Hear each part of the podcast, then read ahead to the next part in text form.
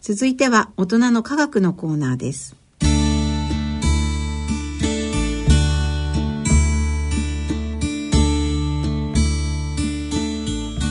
ご機嫌いかがでしょうか？慶應義塾大学理工学研究科鈴田春奈です。ご機嫌いかがでしょうか？東京大学政策ビジョン研究センターの山野博子です。このコーナーでは日経サイエンス発行人の竹内正人さんにご出演いただき科学の話題について解説いただきます竹内さんよろしくお願いします。よろしくお願いします。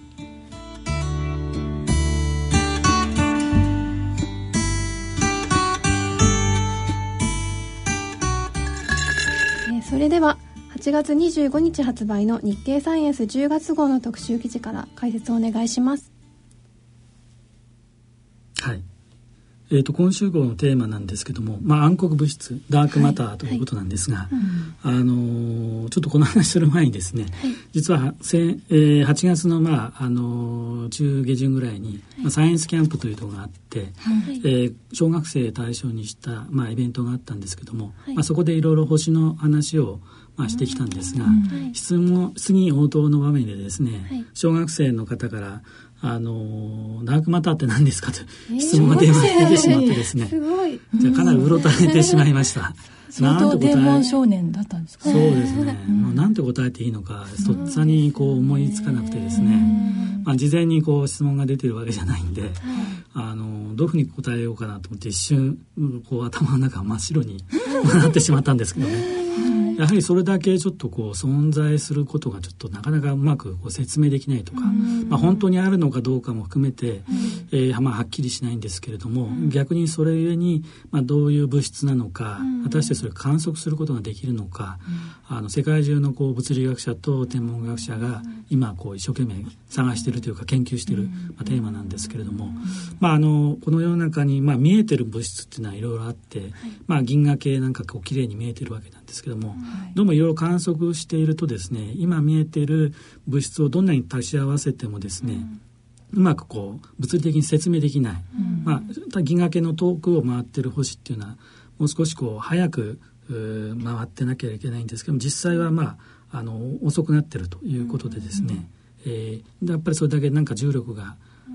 起き起こしている物質があるんじゃないかと、まあ、そういったところからどうもその謎の物質があるんじゃないかというふうにまあ言われているのが暗黒物質なんですけれども、まあ、実際この辺りにもふわふわ漂ってんじゃないかなと。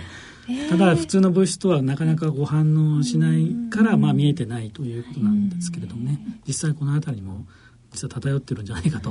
いうふうにも言われてるんですけど、まだ観測はできてないんですそうですね、はいまあ、なんとかこう間接的な証拠から、あのそういうのがあるのではないかと言われておりまして、実はそのこの研究世界中でまあ研究してるんですけども、まあ、日本のですね東京大学の,、あの先生で村山仁先生。有名な。はい。ご存知ですか？はい存じ上げております結構東大の中でもあの世界発信しているムークっていうオンラインの映像の番組の中でも、あの村山先生活躍されていて人気ですね。テレビとかでもよくご出演されてますよね、うん、そうですね。はい、はいまあ、私も村山先生にちょっとお会いしたことあるんです。非常に気さくな方でですね話が非常に難しい話をするのにですね分かりやすくこう説明してくれる、まあ、先生なんですけれども、まあ、彼がですね最近その暗黒物質のまあ正体に関してまあ新しいこう説をですね、まあ、唱えていると。いうことでですね今回、まあ、村山先生に話をお伺いしてですね、はい、記事をまあまとめたんですけども、まあ、なかなか この説を説明するのはなかなかまあ難しいんですけれどもね、はい、あのどうも観測彼の説で、えー、こう銀河系のまあ、物質をこういろいろ調べてみるとですね、観測している事実と、まあ、非常に合ってるということでですね、えー、ひょっとしたら彼の知ってるあの提唱している説が、まあ、かなりこう注目集めるのではないかなというふうにまあ思っております。まあ、そういうことであの彼のまあ説はあるんですけども、まあ、なんとかそれを捉えたいということでですね、日本を含めて、えー、いろんな研究機関があの暗黒物質をこう、まあ、なんとか検出できないかという話も含めてちょっと今回は特集でまとめております。はい、続いて、えー、ノーベル物理学賞を受賞されました南部陽一郎先生が亡くなられましたが追悼南部陽一郎博士と題した特集も今月は組まれていましたね。はい。えー、南部先生ご存知ですか？はい。この正直言ってこの記事を読んでですね、え人柄とか詳しいことは全く知らなかったので、え本当にあのなんと魅力的な方だったんだろうとそうですね、はい、多分こう陸系の方でしたらえー、少なくとも名前を知らないという方はまずいらっしゃらないと思うんですけれども、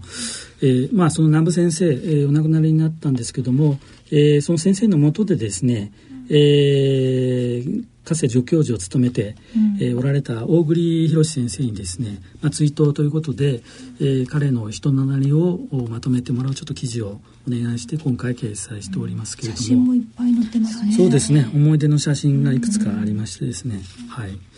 まあ、なんといってもすごいのはですね、まあ、ノーベル賞の中のノーベル賞ではないんですけれども、まあ、あのいろいろな研究にこう彼が関与、まあ、しているということでですね、えーまあ、ノーベル賞のテーマとなった、まあ、2008年度のノーベル賞なんですけれども、はい、えー、対称性の自発的破れということで、あのまあ、超伝導とも関係あるんですけれども、はい、あのそういった理論を提唱されて、まあ、ノーベル賞を、まあ、受賞されたんですけれども、うん、まあ、この番組でもですねかつてちょっとご紹介しましたけどもクォークですね、うん、えー、素粒子クォーク。まあ、あのこのクォークの研究についてもですね、えー、彼の、まあ、業績南部先生の業績が、まあ、あったりですね、えー、少し前のあの物質にこう質量を与える粒子として神の粒子とも言われた、まあ、ヒッグス粒子ですね、まあ、この研究にも実は彼が絡んでいるということで、まあ、物理の世界ではいろんなところにちょっと顔を出すというかですね、まあ、そういった失礼なんですけども話題になる、まあ、先生なんですよね。で大栗先生のこう話をまとめるとですねえーまあ、20世紀を代表する魔術師だったというぐらい、まあ、いろんな活躍をこうされたと。どどういう意味で魔術師なんでしょう？そうですね、うん、えー、なんか3種類タイプがいろいろあるでしょうけども、はい、とにかくこう曲芸師みたいな方がいるとかですね、えー、あとコツコツ努力される、まあ、方と、その2つのタイプに対して、まあ、魔術師ということでやっぱりこう時代を、まあ、超越するというようなふうに彼はあの書いておりますけれども。ちょっと人間技ではないほどのスピードと先見性ということでしょうか。えーまあ、ここにもちょっと書いてあるんですけど南部先生のお仕事を、まあ、10年先をまあ見て仕事をしているということで、うん、えー、南部先生のお仕事を理解すればですね他の研究者より10年まあ先んじることができると思って勉強していったらやっぱり10年経ってしまったというね、ことが書いてあると思うんですけど、ね、到底追いつけなかったと。そうですね、はい。まあ、特に衝撃的だったのはですね、はい、まあ、2004年にですね、えー、ノーベル賞物理学賞をまあ受賞した方がいるんですが、うんあのその方のスウェーデンの、まあ、王立科学アカデミーがですね、うん、まあ、公式発表の中で、えー、南部先生のちょっと紹介を実はされていてですね、はい、南部先生の理論は正しかったけれども時代を先取りしすぎたというふうにまあ評価されているんですよね。まあ、ノーベル財団からそこまで、あの言わしめるということなんで、いかに彼がまあ時代をノーベル賞の中でもまあ時代を先に先取りしていたという、まあ、こう彼のこう異端といいますか先進性というか、まあ、そういったあの研究でかなり、まあ、魅力的なあの方だなというふうに思います。本当に世界の物理学に大きく影響を与えた方だったんですね。そうですね。まあ、最近も物理の世界ではこういろいろなこの理論、うん、力の理論をまあ統一しようということで、いろいろなまあアイデアが出てるんですが、うん、最近この紐理論、うん、超弦理論というのがまあ話題になっているんですけども、はい、実はこれもまあ彼が あの、ね、まあ短所といいますか、はい、糸口を持って紹介されてたということでですね。でもこのお写真を見るとすごく穏やかなあの表情していらっしゃるそうですね。到底魔術師のような見えないですよね。はいなんか非常にこう優しそうな感じが、まあ印象的ですよね。はい。なんとなく気難しそうなね研究者っていうのも結構いますけどね、えー、そういうふうに全然見えないところが。記事の類のようにはとても見えないと言いましょうか。そうですね。はい、はい、ご冥福をお祈りいたします、はい。えー、その他今月も興味深い記事がたくさんありましたね、えー、山野さん何か気になる記事ありましたか、はい、私はですねあの南極のですね、はい、氷の下に深海に、なんと生物がいたという記事ですね。はい、大変驚きを持って拝見しました。ね、あの魚が まあいたということなんですよね。これは本当にこう大発見といいますか、まあ、南極大陸というのはご存知あるんですけども、はい、その氷でまあ覆われていますよね、うん、その氷で覆われているところでロス棚氷という、まあ、ところがあるんですけども、はい、まあ、面積でいうとフランスぐらいフランス一国ぐらいの面積がある。非常に大きな、まあ、氷の、まあ、大陸があって、まあ、そのおたあれですね氷の下にですね、当然こう太陽も届かないし、まああの多分何もないだろうなと思って研究者が、まああこう見てみたらですね、えー、魚が泳いでいたと、まあ、いうことでいろいろ調べてみたら、まあ、意外とこう生物がたくさん住んでるところだということが分かったということでですね、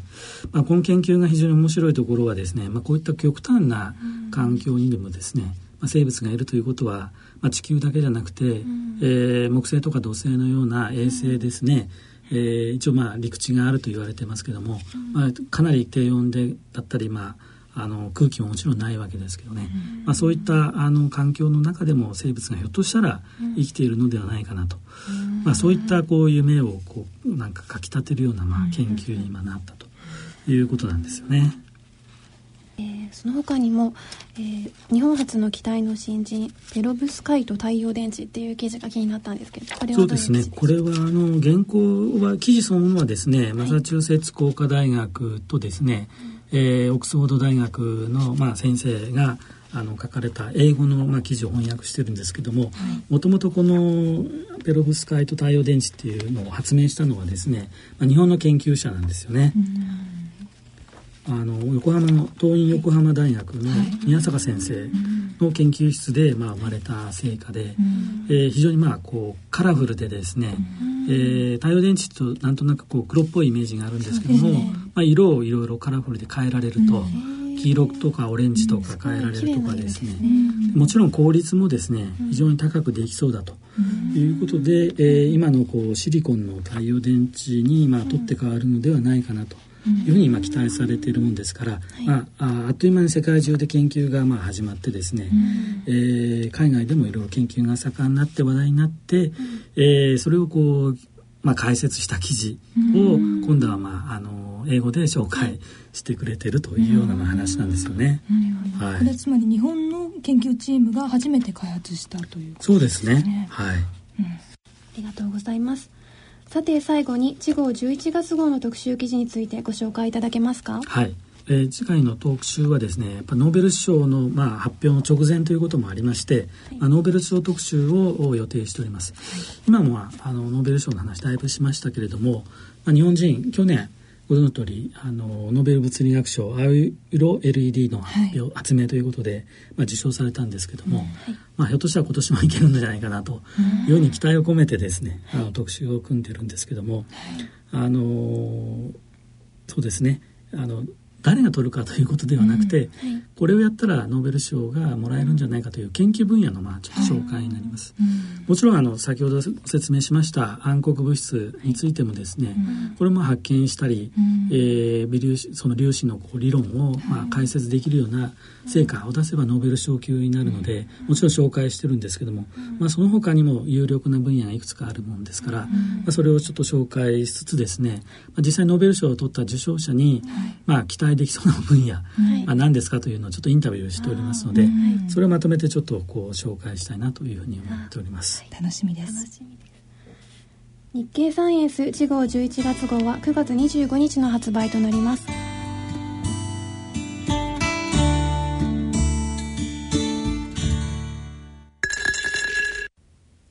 大人の科学のコーナーでした。